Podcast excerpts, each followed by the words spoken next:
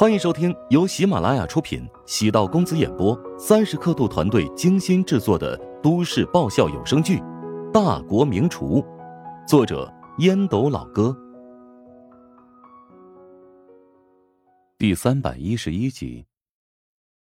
杜兰被人恶意伤害的案件，得到市刑警队的高度重视，他们早已组成了一个多达二十人的专项小组，抓紧时间排查凶手的行踪。让他们始料未及的是，由省里某个领导给出一条关于犯罪行凶的重要线索。他们立即出动前往搜查，果然找到了凶徒躲避的场所。这四人虽然经验丰富，但也没想到，警察仿佛从天而降，只做了简单的劝降。他们意识到逃跑的可能性不大，便选择了投降。四名凶徒戴着手铐。被扭送上了警车，押入市局专门的重案犯拘留所。在接受审讯之前，四名凶徒在一间封闭的房间见到了一个年轻人。进入密室之前，陪同的警察对乔治叮嘱道：“记住，不要跟凶手发生冲突。你也不要太担心，如果他们敢成凶，我们不会坐视不理。等会儿，我得给那个女孩报仇。”还请行个方便。警察沉默数秒，能够理解。警察知道乔治和受害者的关系，也知道他是线索的提供者。四名凶徒的档案都已经被调出，都曾有过案底。其中有两个人曾经因为恶意伤人坐了十五年牢，刚刚刑满释放。乔治面色凝重的走入密室，打量四人，问道。谁对那个女孩动的手？微胖的凶徒以为乔治是便衣，争取坦白从宽，如实道：“我动的手。”乔治朝那凶徒走过去，一巴掌扇在他的脸上，那凶徒宛如被铁锤击中，干净利落的趴伏在地上，嘴里冒出了白沫。陪同的警察眼皮跳了跳，这小子下手好狠呐，但是。也特别解气。作为警察，他们有规定，讲究文明执法。但乔治没有这个束缚。警察坐在位置上，纹丝不动，出声道：“你稍微冷静一下嘛。”开口提醒已经尽了义务。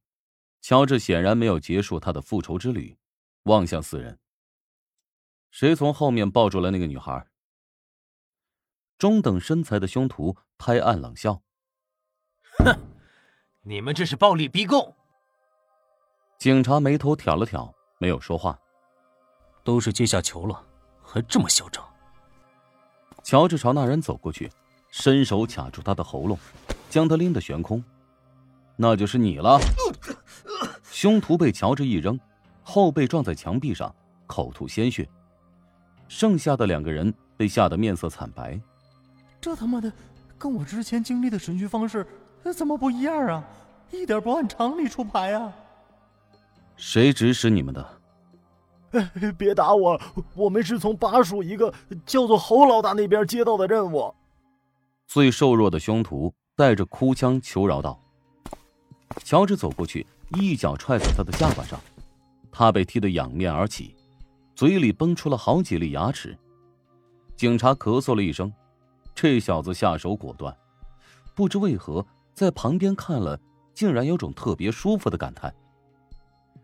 四人还剩下最后一个人还站着，乔治没有再问什么，正手反手抽了他两记耳光，结束了杜兰的第一场复仇之旅。乔治跟那位警察致歉：“对不起，下手这么重，会不会影响你们工作啊？”警察在乔治肩膀上拍了拍，低声说道。不能够的，你帮我们减轻了接下来的审讯难度。松了口气，乔治走出密室，离开了警局。在警局如此光明正大的痛揍恶人，是人生永难忘记的一大经历。替杜兰解了一口恶气，乔治给丁禅拨通电话。行了，你可以放心休息了，那四个人都落入法网了。电话那边。传来丁婵喜极而泣的声音。返回食堂，乔治开始一天忙碌的工作。中途，陶如雪打电话问杜兰受伤的事情后续，乔治将所知告诉了陶如雪。那四名凶手已经被警方抓住了，至于幕后黑手是谁，没有结果。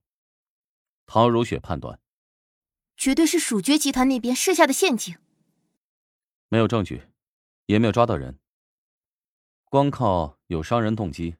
那是没有用的。要不我让我妈给蜀爵集团那边打电话，让他们把人给交出来。对方怎么会承认此事呢？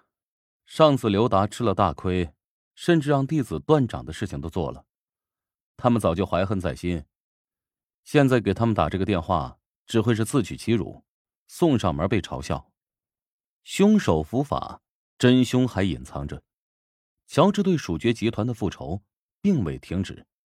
处于酝酿阶段，陶如雪叹气道：“那个女孩怎么样了？我想看看她。”乔治心中温暖，知道陶如雪是看在自己的面子上才会那么关心杜兰。等她从无菌病房出来吧。放心吧，我妈不会坐视不理，她当你是自家人。那你呢？你觉得呢？当然也是自家人啊，明知故问。乔治笑了笑，心情总算没那么郁闷了。陶如雪补充道：“对了，有件事我想跟你商量一下。明天我要去燕京参加一个活动，跟我师傅一起。燕京那边有一个综艺评选活动，我们的节目被提名了。几天？三到五天吧。如果你介意的话，我可以拒绝。你知道我不会阻止你，但是呢，我心里很介意。”除了我和东岳老师之外，还有栏目组的几个工作人员。如果你和李东岳真有什么，即使人在穷津，我也没法阻止你们。你还是不信我？我不信李东岳。我承认，我吃醋了。原本以为你是个直男，其实你嘴巴比谁都要甜，太会讨人欢心了。我的粉丝都夸我可盐可甜。少给自己脸上贴金！你的那些粉丝我研究过，都是冲着美食去的馋丫头、馋小子，谁会在乎你人怎么样？陶如雪还真是一针见血。乔治的自媒体账号里几乎没有自己的照片，粉丝数量每天都蹭蹭往上涨，唯有一个理由，那就是冲着那些诱人的美食关注的。哎，老实交代啊，你是不是也关注我了？关注了又如何我只是好奇，可不是关心你。与乔治的聊天越来越像情侣间打情骂俏，有些意外，又有些享受。下午三点半左右，乔治在办公室等到赵长健。